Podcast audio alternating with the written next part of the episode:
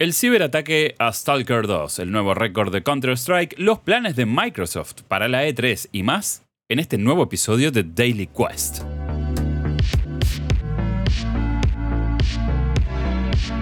¿Qué tal? ¿Cómo estás? Te doy la bienvenida a este nuevo episodio de Daily Quest, el podcast diario de noticias que hacemos acá en New Game Plus, este medio independiente que fundamos con Mariano Ripirriza y Guillermo Guilloleos, que primero que nada te quiero contar que es un medio independiente bancado por su comunidad. Lo hacen a través de plataformas como Cafecito y Coffee con la cual hacen donaciones individuales o se suscriben para acceder a distintos beneficios y nosotros podemos seguir haciendo esto que tanto nos gusta. Los podcasts, los streams, estamos todos los días en twitch.tv barra New Game Plus, ok, a la mañana y a la tarde y tenemos también un montón de podcasts para que busques en tu plataforma usando el término New Game Plus.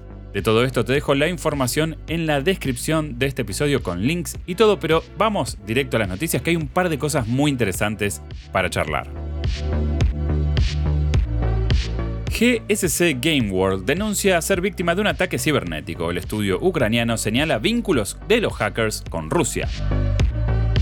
Este fin de semana se conoció la noticia de que GSC Game World, el estudio responsable del desarrollo de Stalker 2, está siendo víctima de un ciberataque que, según ellos, está siendo llevado adelante por un grupo de hackers rusos. El estudio denuncia también que mediante un ataque de los que se conocen como ransomware, los hackers poseen archivos e información sensible sobre el estudio y sobre Stalker 2, la cual van a exponer y vender al público en el caso de que no se cumplan las demandas del grupo. Recientemente la cuenta de nuestros empleados para el trabajo grupal con imágenes ha sido hackeada. El ataque fue adjudicado por una comunidad que utiliza una red social rusa. Nos están amenazando con usar la información para extorsionarnos e intimidarnos. No es el primer intento de hackeo y filtración de información que sufrimos, incluso de información personal. Estuvimos resistiendo constantes ciberataques, intentos de herir a nuestros fans y comunidad, así como también de dañar nuestro proceso de desarrollo y reputación de nuestra compañía, declaró el estudio en redes sociales. En vista de estos acontecimientos, el estudio pidió que la audiencia lo piense bien antes de redistribuir información sobre Stalker 2, haciendo notar que materiales antiguos y de trabajos sin terminar pueden llegar a alterar la impresión de lo que estamos haciendo y de cómo se verá el producto final. El esperado juego de acción se supone salga más adelante en este año, siendo la cuarta entrega dentro de lo que se volvió una serie de culto, podría decirse. GSC sigue adelante con el desarrollo incluso pese a la guerra que Rusia empezó con Ucrania. De hecho, todavía recordamos las imágenes de varios de los desarrolladores involucrados en el juego participando en el Frente Armado de Defensa, en lo que fueron algunas de las imágenes más impactantes vistas en un showcase de videojuegos. Somos una compañía ucraniana y como la mayoría de los ucranianos hemos experimentado cosas que son mucho más terroríficas que ser hackeados, casas destruidas, vidas arruinadas y la muerte de nuestros seres queridos. Estos intentos de chantajearnos o intimidarnos son completamente inútiles, dijeron, y cerraron. No dudamos y seguimos apoyando a nuestro país. Esto no va a cambiar. Haremos todo lo posible por apoyar a Ucrania y esto no va a cambiar bajo ningún punto de vista. Stalker 2 llegará durante este año como estrella a Xbox Game Pass y sin lugar a dudas será más que interesante palpar cómo afectaron estos hechos al juego cuando lo tengamos entre manos. El nuevo récord de Counter-Strike Global Offensive, 1.4 millones de jugadores concurrentes durante el fin de semana.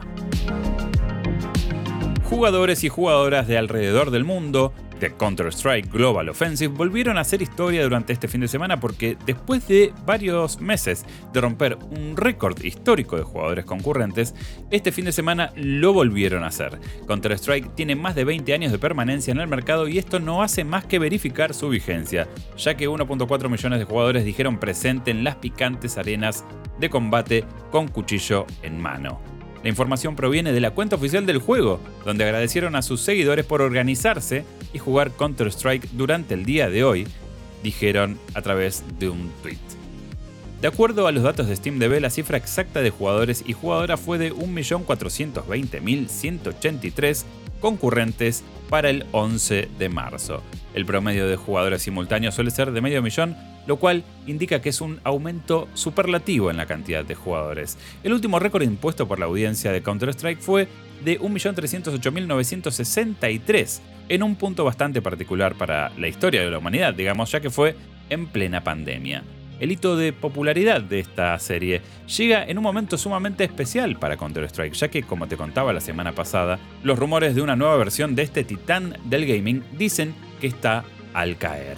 Aunque no hay confirmación oficial por parte de Valve, se han encontrado distintas referencias en el código de Source 2 y en la propia página de SteamDB vinculadas a lo que parece ser Counter-Strike Global Offensive 2. Pase lo que pase, el counter es para siempre. Eso está clarísimo. Polémica entre los usuarios por una nueva función de PlayStation 5. La última actualización del sistema de PlayStation 5 trajo varias mejoras y cambios positivos, pero también otros cambios que no han sentado del todo bien entre la comunidad de jugadores. Se llama función de progreso del juego y lo que hace básicamente es mostrar el progreso del juego que estás jugando en aquellos títulos que tienen un cierto número de actividades relacionadas con la historia principal, según el posteo que indica cómo funciona esta función justamente en el PlayStation Blog. Es decir que si estás jugando por ejemplo un juego como God of War Ragnarok, esta función te va a decir exactamente cuánto te falta para terminar la historia principal. La primera vez que me di cuenta de esta función fue cuando nos pusimos a jugar Wulong Fallen Dynasty con un amigo y vimos que estábamos en un 70% de la campaña completada, algo que no tenía ni idea que era así. Es uno de los testimonios que se puede leer entre cientos de varios threads en Reddit, argumentando también que Sony debería haber agregado una función para que se pueda ocultar o mostrar esta información según el agrado del usuario. Y otro dijo que es muy útil porque por fin no necesita entrar en guías ni walkthroughs en video para saber dónde está exactamente en el juego. Incluso hay quienes cuestionan la eficacia de esta medición ya que no toma parámetros que los desarrolladores hayan puesto deliberadamente considerando esta función, sino que construye el porcentaje de cuánto tenemos hecho en el juego según actividades que no necesariamente representan el progreso de la historia en sí.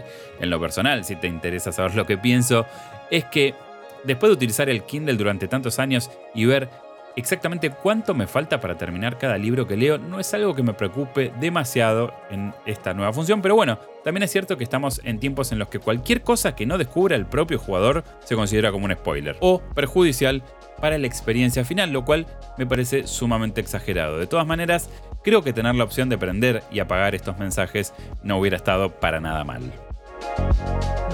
Los no planes de Microsoft para la E3 2023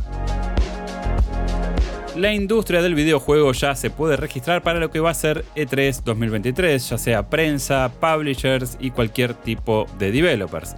Esto quiere decir que E3 2023 ya es un hecho y la empresa encargada de la organización dio muy buen vistazo sobre qué se puede esperar de lo que fuese el evento más importante de la industria en los últimos años. Va a ser un evento dedicado a los miembros de esta hermosa industria, publishers, desarrolladores, prensa con espacios dedicados para estos en forma exclusiva. A priori se siente mucho más organizado de lo que venía siendo el evento con ESA al frente del armado y si bien sabemos que E3 2023 será algo concreto, el misterio sobrevuela respecto a quienes saldrán a respaldarla de una forma u otra.